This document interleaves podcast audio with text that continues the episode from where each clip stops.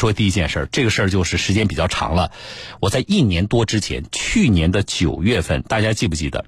我节目里连线了一个南京的公交车驾驶员陆师傅。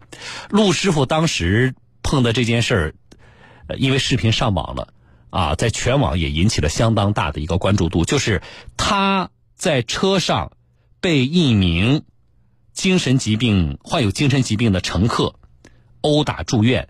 当时那个视频之所以也引起了那么大的这个关注，啊，就是这个是是是几秒的时间啊，他被打了十几拳还是二十几拳，我记不清了，啊，那个视频大家记不记得？是那个人不停的啊，然后快速的挥拳打这个公交车驾驶员陆师傅。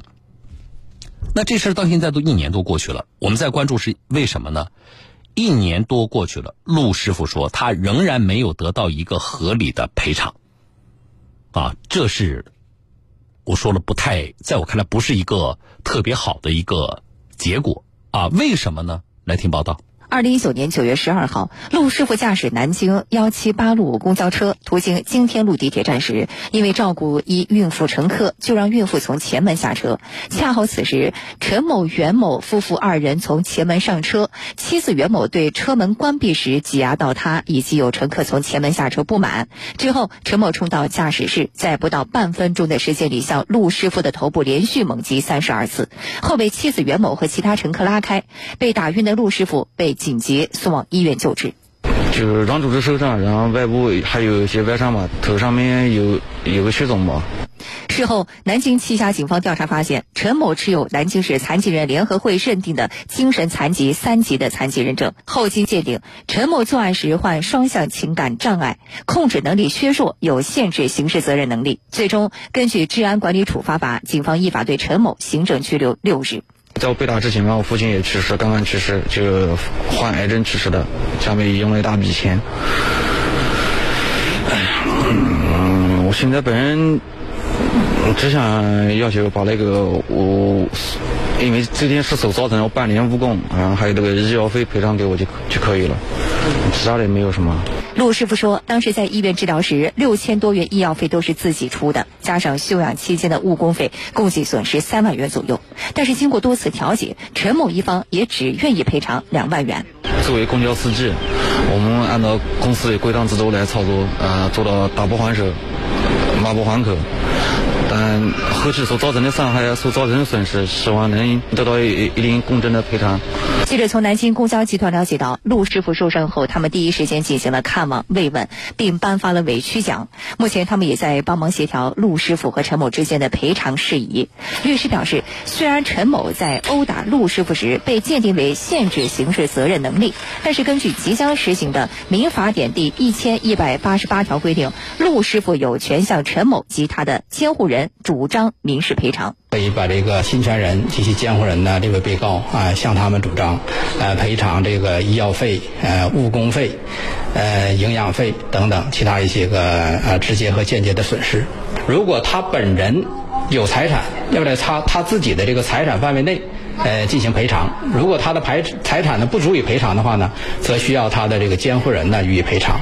律师表示，在工作中受到侵权人侵害的，也可以在规定时间内申报工伤，同时要求侵权人进行赔偿，以更好维护自己的合法权益。好了啊，一年多了，这个事情的解决显然是不顺利的，而且，呃，这个推进啊，让我很意外。那么一年多之后，我们再关注这个事情，我们要持续的关注下去。我有几个疑问啊，对方打人者，刚才记者说了，不到半分钟打三十二次，啊，就挥拳连续猛击陆师傅的这个头部啊，那个视频可能看过的听众朋友都会有印象的。我这里有几个疑问，打人者只愿赔两万块钱，啊，这是目前的。这个调解的情况啊，在调解期间，呃，对方是没有其他可执行的财产吗？这是我的疑问。我们接下来要了解的啊，你是家里没钱了啊，我就只能砸锅卖铁，我就只能拿出这两万块钱吗？是这种情况吗？而且对方首先是个成年人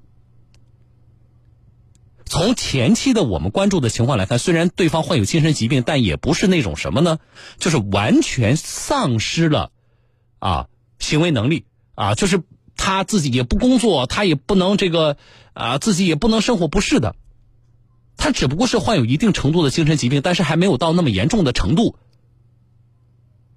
那么他有没有工作？他本人作为一个成年人，而且报道里说他有妻子、有家庭，他就一定有财产。这是第一，第一，第二，他没有，他的监护人呢？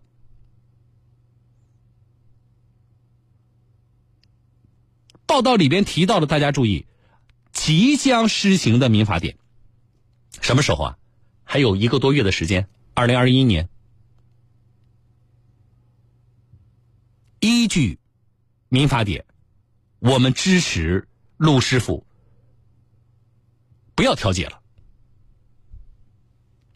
向当事人及其监护人正式索赔，所以这是我的第一个疑问：对方是没有，真的是没有能力赔偿吗？第二，我的第二个疑问是，啊，其实这里赔偿涉及到的误这个呃差额啊，主要集中在哪里呢？误工费，因为陆师傅为这个事情，因为心理上也受了比较大的打击，呃，这个在家里歇了半年，啊，好。这个期间，像他这种情况，那么他所在的公司怎么给他发工资？啊，就误工费嘛？那我不上班就没钱嘛？所以陆师傅主张的是造成的这一部分的损失吗？所以后续我们也想了解一下。那么这种情况，陆师傅在家休养的这个半年，那公司怎么给他发工资？再有就是。他这种情况，我们认为是可以申请工伤的。这样的话，他还可以得到相应的赔偿。啊，那么接下来陆师傅会不会申请工伤？我们也会把这个意见、这个建议给他。我们之所以再次关注啊，包括以上的我们这些疑问要弄清楚，目的只有一个。我们坚决维护这些公交车驾驶员他们的人身安全和合法权益。我们呼吁，不管是相关的职能部门，还是我们的这个啊打击违法犯罪行为的这个警方，更有力度的维护。公交车驾驶员的人身安全、合法权益，以及我们公共交通运行的安全和秩序，不管你说你是患有精神疾病，啊，还是其他的什么理由，打了人了，我们依法希望让他付出代价，承担责任。而且这个事情不是说只能调解，我再强调一遍啊，经多次调解，报道里说经多次调解，对方只愿赔两万块钱，好像这个事儿呢，感觉就到这了，啊，就只能调解了。那么调解不好呢，我就愿出这么多；调解不好呢，你们拿我也没办法。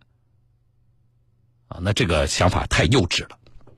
我们就让你看看，我们拿你有没有办法，我们有没有手段来维护。我们驾驶员的合法权益，所以这个事情，听众朋友啊，既然再次提起来关注了，我们就把它关注到底。这是说的一个事儿，一个回访。